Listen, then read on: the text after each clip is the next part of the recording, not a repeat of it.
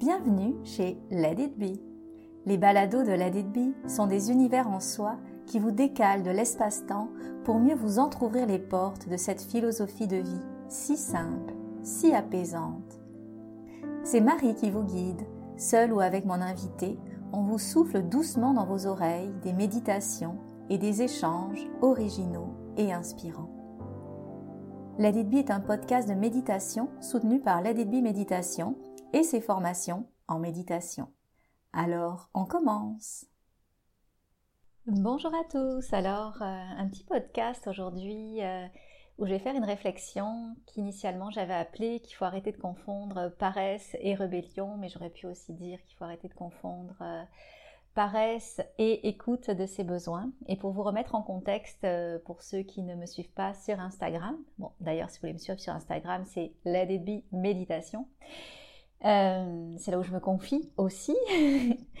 Donc, euh, je suis euh, partie en France il y a à peu près 15 jours pour être au chevet de mon père qui vit son dernier automne. Donc, c'est un moment très spécial où je me retrouve dans ma maison d'enfance avec ma sœur et ma mère et aussi mon beau-frère et on cohabite super bien, harmonieusement tous ensemble et on est là à tour de rôle pour aller à l'hôpital euh, où mon père est en soins palliatifs. Donc ça c'est euh, la première chose, c'est le contexte dans lequel je suis qui m'a amené à euh, faire la réflexion que je vais vous proposer.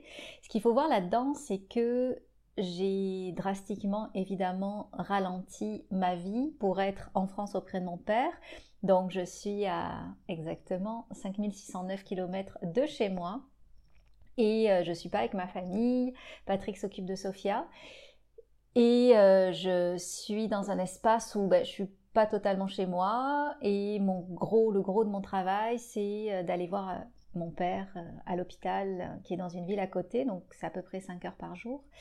que je consacre à ça, mais le reste du temps, j'ai du temps. Surtout que j'ai presque pas internet en France, il n'y a pas internet à l'hôpital, donc il y a plein de... Je ne peux pas travailler tant que ça, parce que mon travail c'est quand même beaucoup en lien avec des gens, leur, euh, les aider, guider des méditations, et là je suis dans un espace où je peux pas le faire de manière... Euh, mais c'est pas possible de le faire. Donc j'ai beaucoup beaucoup ralenti euh, mes activités, j'ai délégué, j'ai reporté des choses, j'ai gardé vraiment l'essentiel, les cours que je donne avec un groupe euh, solide euh, depuis des mois. Donc c'était facile avec eux de créer cette transition là. Mais donc au-delà de mes 5 heures par jour que je consacre vraiment totalement à mon père, j'ai beaucoup ralenti mon activité et j'ai mené ce que j'ai appelé des thérapies par toutes sortes de choses, thérapie par la lenteur, thérapie par la contemplation, thérapie par la culture aussi parce que je profite d'être dans ma région d'enfance pour visiter à mon rythme ce qui me plaît, c'est-à-dire les bâtisses, euh, les bâtiments du Moyen Âge et leur histoire, et aussi euh, thérapie euh, par la nature parce que tous les matins avec ma soeur on va faire une randonnée d'une heure avant de commencer notre journée. Et donc, quand je suis dans cet espace-là, même si c'est un espace euh, comme quand, je suis dans, cette situation-là, même si je suis euh, dans un moment de ma vie qui est euh, très très triste, puisque je suis en train de perdre mon papa, malgré tout,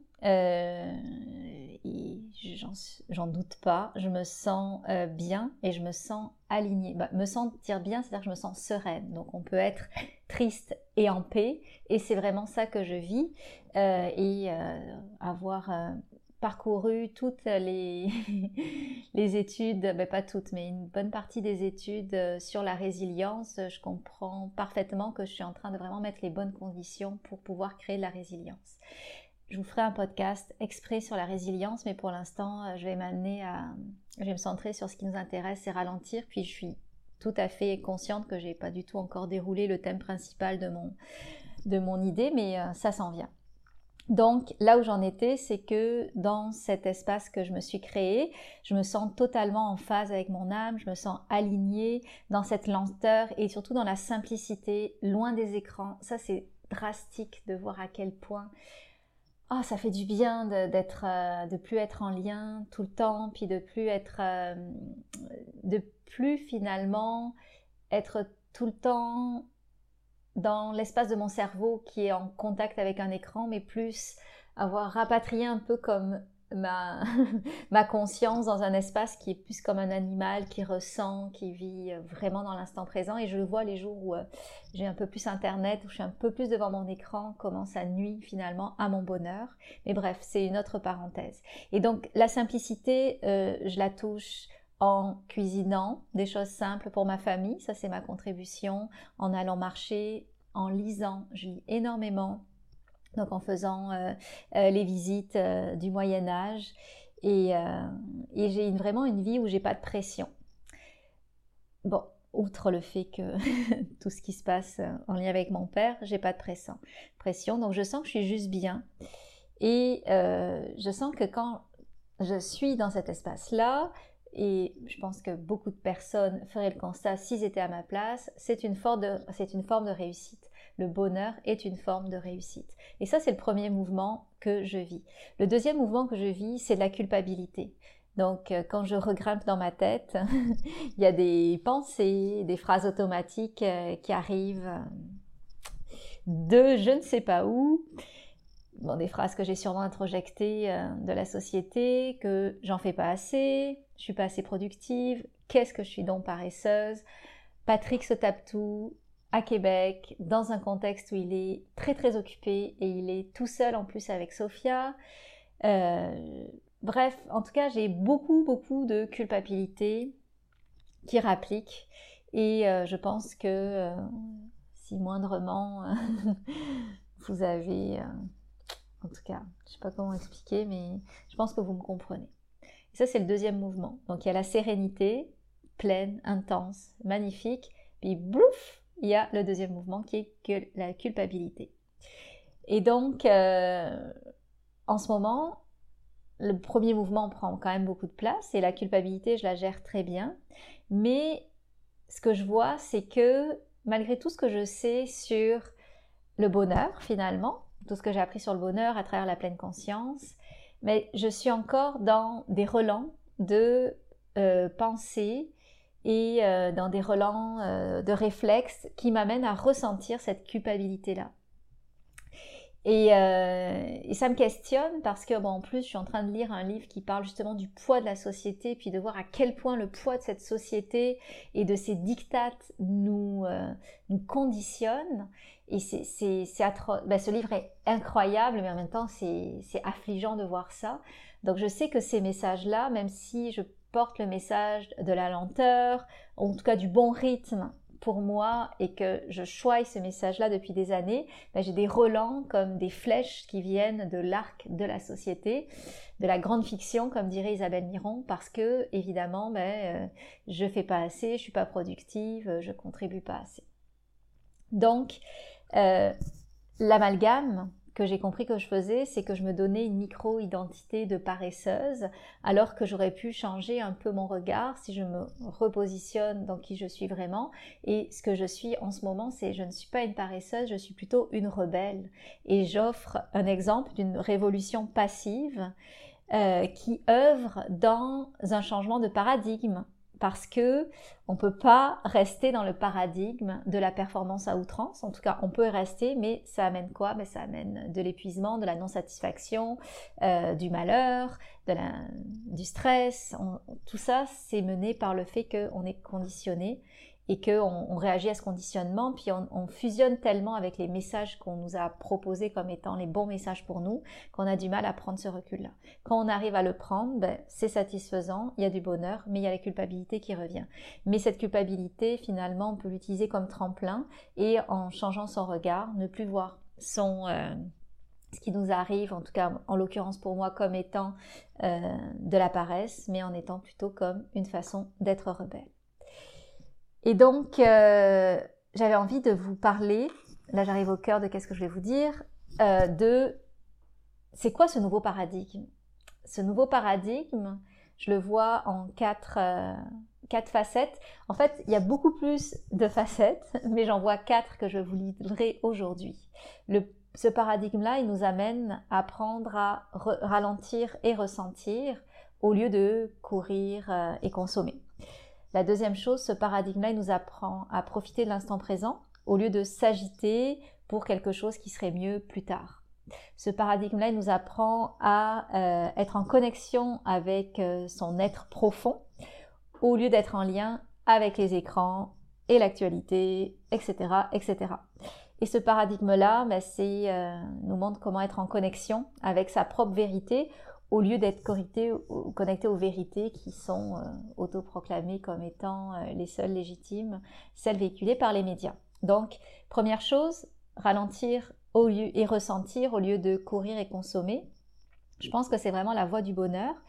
Euh, la voie du bonheur parce que quand on apprend à ralentir, c'est pas être lent, ralentir, c'est aller moins vite. Et en allant moins vite, ben, on récupère un peu euh, l'instant présent. C'est comme si notre conscience qui était partie euh, en avant de nous, euh, en train de régler des problèmes du futur, revenait dans notre corps dans l'instant présent. Et quand il y a la chimie esprit-corps, mais ben, qu'est-ce qui se passe? C'est qu'on est beaucoup plus en contact avec notre ressenti. En étant avec notre ressenti, c'est pas toujours agréable, c'est parfois même douloureux. Mais ce qu'on fait, c'est qu'on ressent nos émotions et aussi ces émotions douloureuses. En ressentant ces émotions douloureuses, qu'est-ce qui se passe alors? C'est qu'on vient les libérer. Parce qu'une émotion, ça n'a pas d'autre euh, destin que de vouloir être ressenti pour pouvoir être dégagé de sa mission et de pouvoir partir ailleurs. Donc, c'est vraiment de, euh, on comprend que quand on fait ça, on vient simplement en, ralentissant, et c'est là une clé du nouveau paradigme, on vient se reconnecter à soi, on vient ressentir pour pouvoir libérer cette charge de souffrance qui, en s'accumulant, ben, crée notre stress et euh, consécutivement crée notre malheur. J'adore la phrase de Christophe André, ceux qui me suivent depuis longtemps me connaissent bien savent que je la prononce souvent, mais c'est de dire que on ne peut pas quitter un endroit où on n'a jamais accepté d'aller, et de même on ne peut pas se libérer d'une souffrance qu'on n'a jamais accepté de ressentir. Donc l'acte même de ralentir, il est en amont de ressentir, parce qu'on ne peut pas être dans une course et ressentir en même temps, mais choisir de ralentir, ben, c'est choisir de faire notre première fonction d'humain, c'est-à-dire celle d'être en connexion avec nous-mêmes pour ressentir. Et comme on a du pain sur la planche, parce qu'on a du retard sur tout ce qu'on a pas ressenti dans le passé, ben, il va y avoir des charges, des vagues d'émotions plus désagréables, plus douloureuses qu'on va être amené à, ressentir slash transmuter. Mais au final, ça va nous amener à quoi? Ça va nous amener à être dans notre, euh, notre, euh, notre espace euh, de bonheur. Alors cette proposition dans le nouveau paradigme, c'est donc de ralentir pour ressentir plutôt que de courir et consommer. Et rien qu'en résumant ça comme ça, je pense que ça vous fait ressentir que d'un bord, il y a la promesse d'un bonheur qui est beaucoup plus durable, de l'autre, il y a peut-être euh, euh, à la rigueur la promesse de quelques plaisirs, mais qui vont être évidemment éphémères. Le deuxième point que je voulais vous parler dans ce nouveau paradigme, c'est celui de profiter de l'instant présent au lieu de s'agiter pour quelque chose qui serait mieux plus tard. Euh, ici, je parle de la question de mérite. Donc, c'est comme si on était câblé pour devoir d'abord euh, vivre l'instance, le pas beau, le désagréable, puis plus tard euh, venir euh, vivre quelque chose mérité finalement, des vacances, de la douceur, mériter de prendre soin de soi, etc. Donc comme si finalement on méritait de prendre soin de soi si auparavant ben, on s'était un petit peu abîmé. Et la proposition que je veux vous faire ici, c'est la proposition de ne pas chercher à mériter quoi que ce soit, mais euh, de voir que vous avez déjà le mérite d'être humain et humaine, et déjà c'est pas facile, n'est-ce pas? Être un être humain, c'est pas facile et c'est une job en soi. Donc, il n'y a rien à mériter plus tard en s'agitant. Il y a juste à euh, considérer et prendre conscience que vous avez déjà le mérite d'être humain. Et en tant qu'être humain, ben, votre job, c'est quoi? C'est, euh, entre autres, hein, je ne veux pas dire que c'est exhaustif, respirer, apprécier la beauté de la Terre, ressentir, donc on en a parlé, s'occuper du vivant et contribuer aussi à pas créer plus de souffrance auprès de ce vivant, soulager même sa souffrance dans la mesure du possible, mais ça je pense que c'est ce qu'on veut faire dans n'importe quel travail. Euh, exprimer ses talents, d'accord? Donc les découvrir avant, ces talents-là, mais les exprimer par la suite, connaître ses valeurs pour donner du sens à sa vie, savoir qu'est-ce qu'une vie réussie pour soi, ben, évidemment, c'est en lien avec euh, toute la question euh, des valeurs. Les valeurs aussi, connaître ses valeurs, ça permet de se donner une direction pour prendre des bonnes décisions, des décisions qu'on ne va pas regretter. Bref, dans tout ça, être humain, ça demande quand même euh, une certaine, un certain temps et euh, une certaine énergie pour faire euh, la base de ce qui est humain. Puis là, je ne parle pas même pas de ce qui est les injonctions que nous superpose la société par la suite, où il faut toujours être plus que ça pour pouvoir être un meilleur humain ou posséder plus, etc. Donc ça, je vous donne juste une petite base. Et donc, l'idée, c'est les fonctions vitales, euh, le lien avec les autres, la question de prendre soin de soi avec la santé, etc. Et la question évidemment du travail qui est fondamentale et comment prendre le virage pour que ce travail-là, ben, ce soit le meilleur travail pour soi en fonction de qui on est, nos talents, nos valeurs, etc.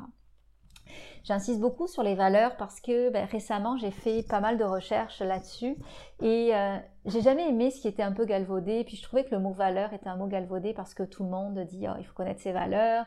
N'importe quel coach en entrepreneuriat fera d'abord réfléchir sur les valeurs, mais c'est pas parce que c'est galvaudé que c'est mal.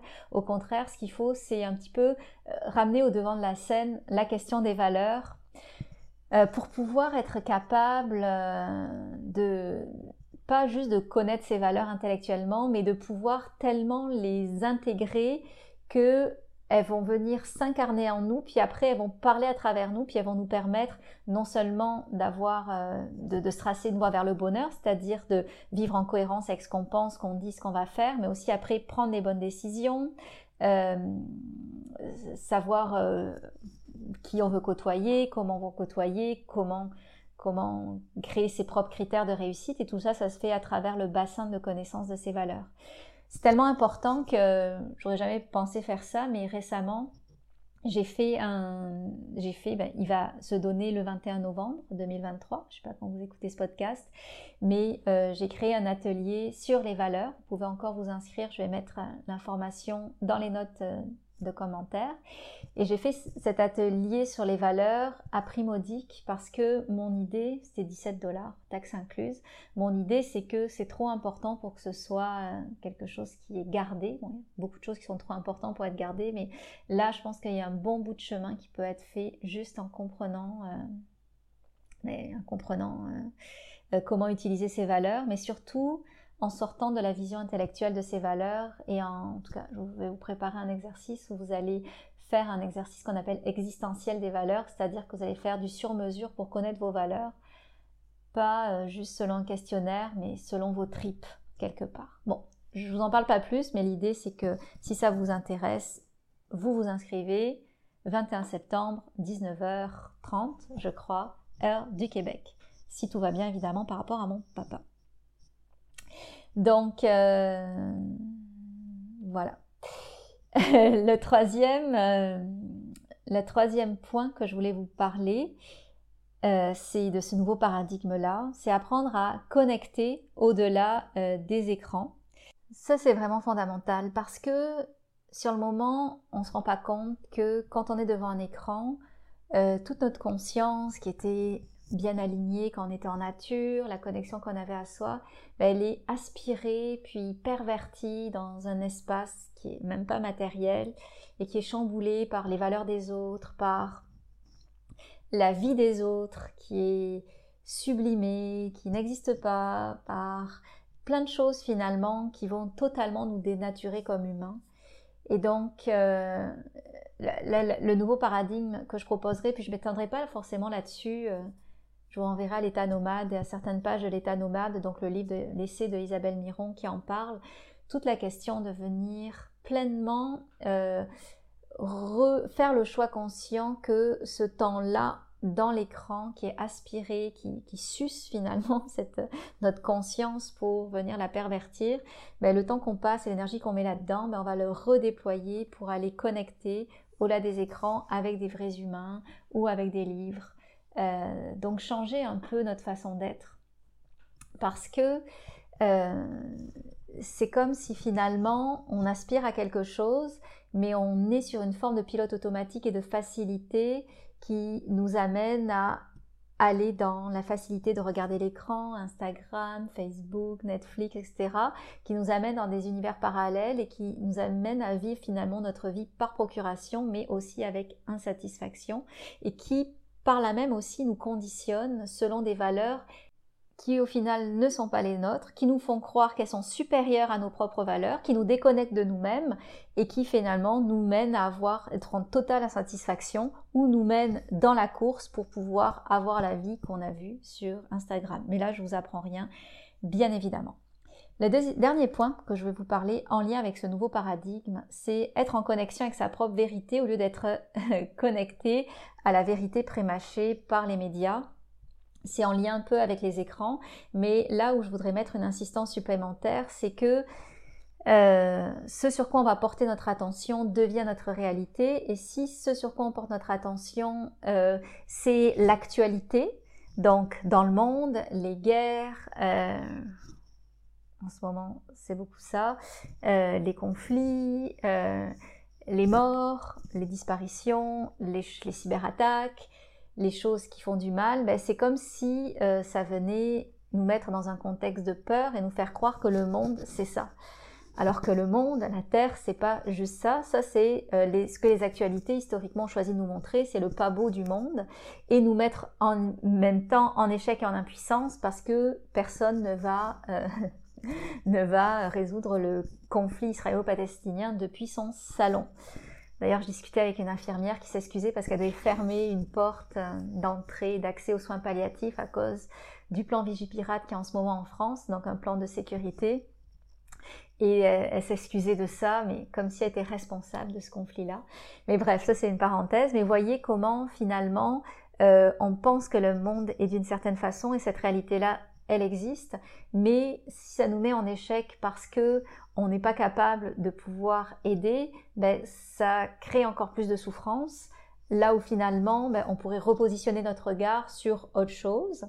Euh, autre chose étant la nature, ce qui nous fait du bien, mais autre chose étant aussi notre propre espace intérieur. Donc ici, c'est la proposition de troquer les écrans pour pouvoir faire de la méditation, revenir dans son espace intérieur et reconnecter avec sa vérité à soi. Et sa vérité à soi, ben, elle va être... c'est ce temps qu'on emploie pour revenir à soi, ressentir qui on est, comprendre. Il y a des liens à faire là aussi avec les valeurs, avec qu'est-ce qui est important pour nous avec nos besoins. Mais là, c'est plus les actualités du monde qu'on va voir, c'est ses propres actualités. Et c'est ça qui va redevenir ce mouvement-là, vous permet de reconquérir un peu votre GPS intérieur, si je puis dire, pour pouvoir après mener une vie satisfaisante. Tout ça, euh, j'en parle beaucoup dans mes cours, euh, dans mon cours, oui, de professeur méditation, mais là, c'est un cours pour devenir professeur de méditation, quoique il y en a qui l'ont pris avec des objectifs un peu personnels, un peu plus personnels, et ça a été comme une thérapie en soi pour eux. Donc euh, oui, c'est sûr que ça, ce serait la Cadillac pour vous de, bien comprendre ce mouvement-là. Mais dans mon cours de méditation qui s'appelle Méditer concrètement, je vous montre ces mécanismes d'acceptation, euh, apprendre à observer, apprendre à aller dans cet espace pour ressentir, comprendre ses émotions, comment les utiliser aussi comme de l'information pour pouvoir finalement euh, se reconnecter à soi puis être euh, beaucoup plus en phase finalement avec son bonheur. Donc voilà, je pense que ça fait le tour de ce que je voulais vous dire. Donc si j'ai fait une grosse genèse qui partait de principe de la paresse. Mais la paresse, je pense que c'est quelque chose qui est comme institutionnalisé, comme quelque chose de pas beau, de mauvais, alors que cette paresse-là, ben, on peut la récupérer, changer notre regard pour voir qu'elle peut être le corollaire de ralentir, prendre soin de soi, renouer avec l'instant présent plutôt que s'agiter, consommer, etc revenir dans l'espace où on va être en lien aussi avec les autres, revenir dans l'espace où on va, en se reconnectant à soi, mieux se connaître, mieux se comprendre, mieux naviguer dans sa vie, mieux exprimer ses talents, etc. Donc, ce nouveau paradigme que je vous propose, c'est quelque chose à réfléchir. C'est pas quelque chose qui va se mettre en, en qui, la prise de conscience peut se faire de manière concrète. Les actions pour pouvoir corriger le tir si vous êtes dans une vie qui ne vous satisfait pas, elles sont possibles, mais voyez-le comme quelque chose à moyen terme ou peut-être la base, ça va être cette question-là de voir la paresse et le fait de ralentir comme étant un acte de rébellion et non pas comme un acte de paresse, tout simplement. Alors je vous remercie pour votre écoute et euh, j'ai hâte et très hâte d'avoir vos commentaires. À bientôt.